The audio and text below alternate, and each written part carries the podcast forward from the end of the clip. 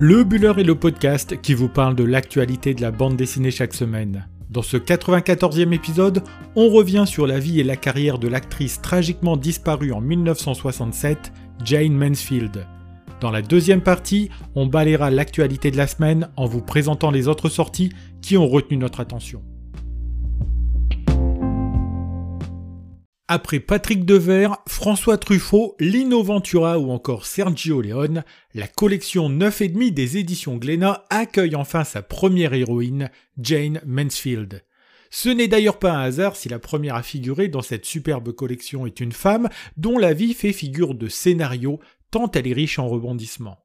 D'ailleurs, si les dialogues sont en grande partie inventés par le scénariste de cet album Jean-Michel Dupont, pour le reste, les faits et les anecdotes sont purement authentiques. La première chose qui marque avec cette bande dessinée, c'est sa couverture qui ne passera pas inaperçue sur les étals des librairies. Elle met en scène une Mansfield à la chevelure blonde peroxydée, pulpeuse en maillot de bain au décolleté ravageur, le tout entouré d'un rose qui attire l'œil. D'ailleurs, cette couverture n'est pas anodine et résume finalement bien qui était cette actrice américaine qui savait mettre ses atouts en valeur et qui faisait du rose sa couleur fétiche. Même si cette bande dessinée s'ouvre sur une page qui revient sur la funeste nuit du 29 juin 1967, très rapidement, l'album emprunte les voies de la biographie classique pour dérouler le fil de la vie de cette personnalité hors norme. On la voit heureuse entre les bras d'un père promis à une brillante carrière dans la politique, mais qui mourra alors que la jeune Jane n'est âgée que de trois ans. Une fois la maman remariée et la famille recomposée, la jeune fille ne rêve que de gloire et a sur les murs de sa chambre les posters de ses idoles cinématographiques.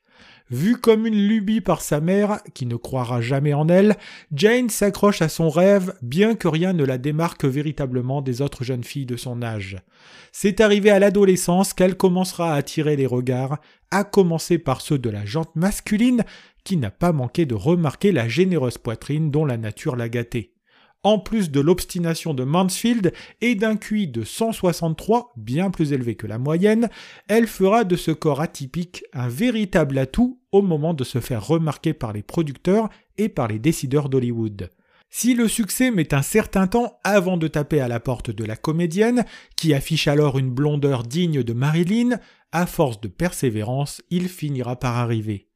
Succès au cinéma d'abord, avec des rôles de plus en plus importants et de plus en plus consistants, mais aussi succès en amour, puisqu'elle se mariera avec un ancien Mister Univers à la plastique impeccable, autant que sa patience et son dévouement, Mickey Arguité. Ensemble, ils auront quatre enfants, plus celui qu'elle a eu d'un précédent mariage avec un certain Paul Mansfield, dont elle gardera le nom durant toute sa carrière. Mais on le sait, les belles histoires ne durent qu'un temps, et si Jane Mansfield aime plaire et séduire, sa propension à en faire trop choquera cette Amérique puritaine qui ne lui pardonnera pas ses écarts avec les bonnes mœurs de l'époque. C'est ainsi qu'elle passe de la lumière à l'ombre, qu'elle change d'amant au gré de ses humeurs, au point de tomber sur celui qui finira de précipiter sa chute, Sam Brody, le reste n'appartient plus dès lors qu'à la légende hollywoodienne, celle d'un destin tragique, d'un talent gâché, d'une vie qui se termine un soir de juin sur une petite route en direction de la Nouvelle-Orléans. Le temps d'un album qui fait 148 pages, le duo d'auteurs fait revivre cette personnalité hors du commun qui avait à cœur d'attirer sur elle les regards, à défaut d'avoir été regardée par un père trop tôt disparu et une mère qui ne croyait pas en elle. Le dessin semi-réaliste de Roberto Baldazini, dans un style ligne claire et couleur pop, se prête particulièrement bien à cette actrice qui revit sous nos yeux le temps de la lecture. Le duo nous présente d'ailleurs une Mansfield touchante qui s'accroche à son rêve de gloire, même quand celui-ci semble déjà loin dans une industrie du cinéma qui ne pardonne pas les faux pas. Comme un personnage tragique, on connaît la fin d'entrée, mais ce qui importe est plutôt le chemin que va faire Jane Mansfield pour en arriver à cette soirée qui la verra disparaître à l'âge de 34 ans. Celle que la presse présentait parfois comme la plus futée des blondes idiotes du cinéma américain n'a pas cessé de fasciner depuis sa disparition, en témoigne le nombre de biographies qui lui ont été consacrées et sur lesquelles le duo s'est appuyé pour préparer cet album. Véritable coup de cœur, il devrait plaire aux amateurs de 7e comme de 9e art, et il enrichit une collection vraiment passionnante que l'on doit à Noël Simsolo et qui verra bientôt arriver en librairie un deuxième tome consacré à Alfred Hitchcock.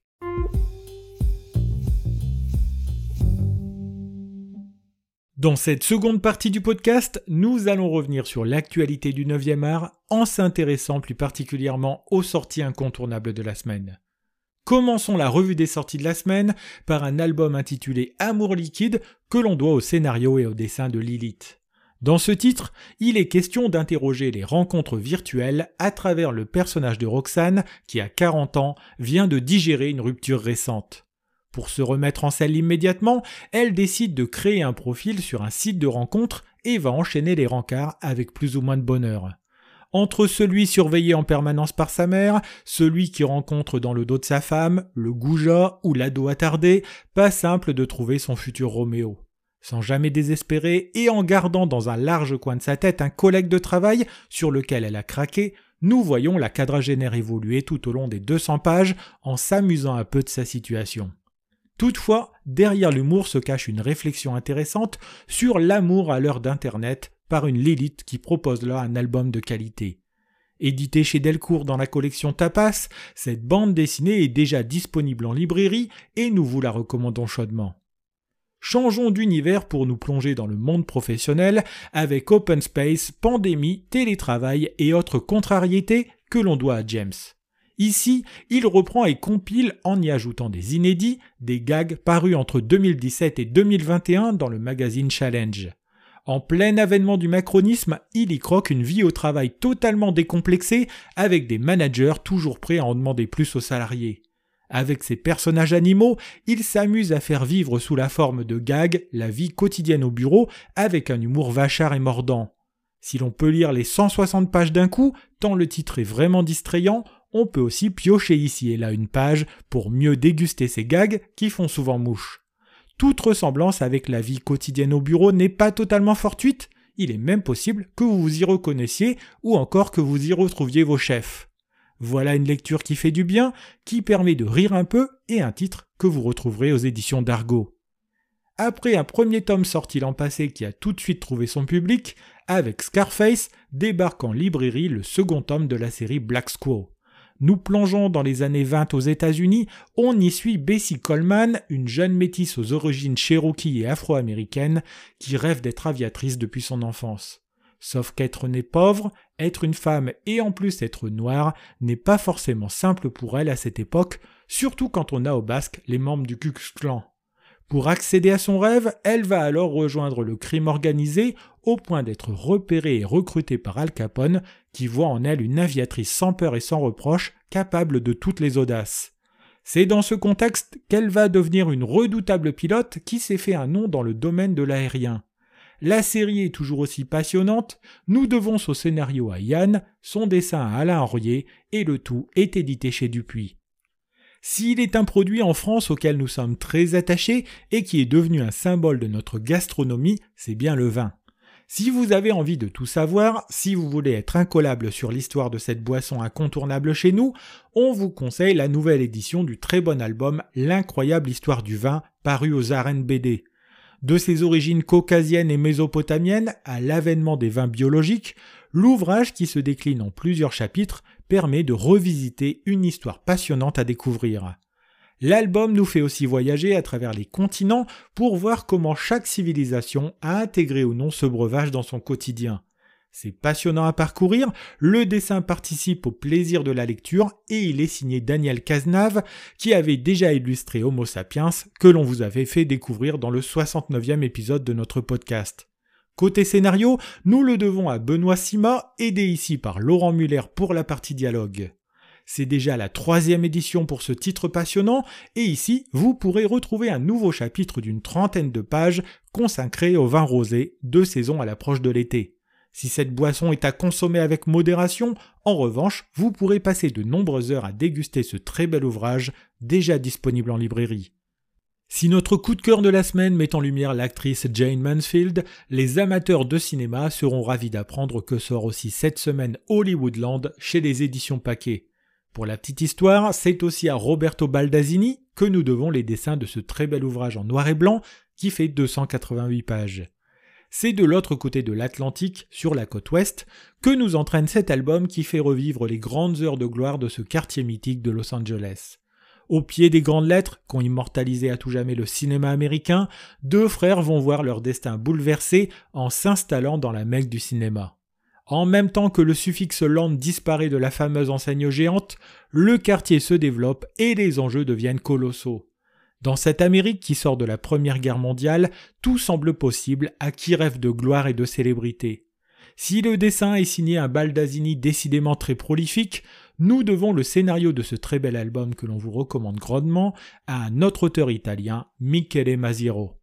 Terminons la revue des sorties de la semaine dans une autre ville américaine, Minneapolis, avec un titre qui nous arrive des humanoïdes associés, Minneapolis, capitale du funk. Dans cette ville des États-Unis où est né et a évolué Prince, nous allons suivre le parcours de Teresa qui, à son tour, rêve de devenir une grande star de la chanson internationale.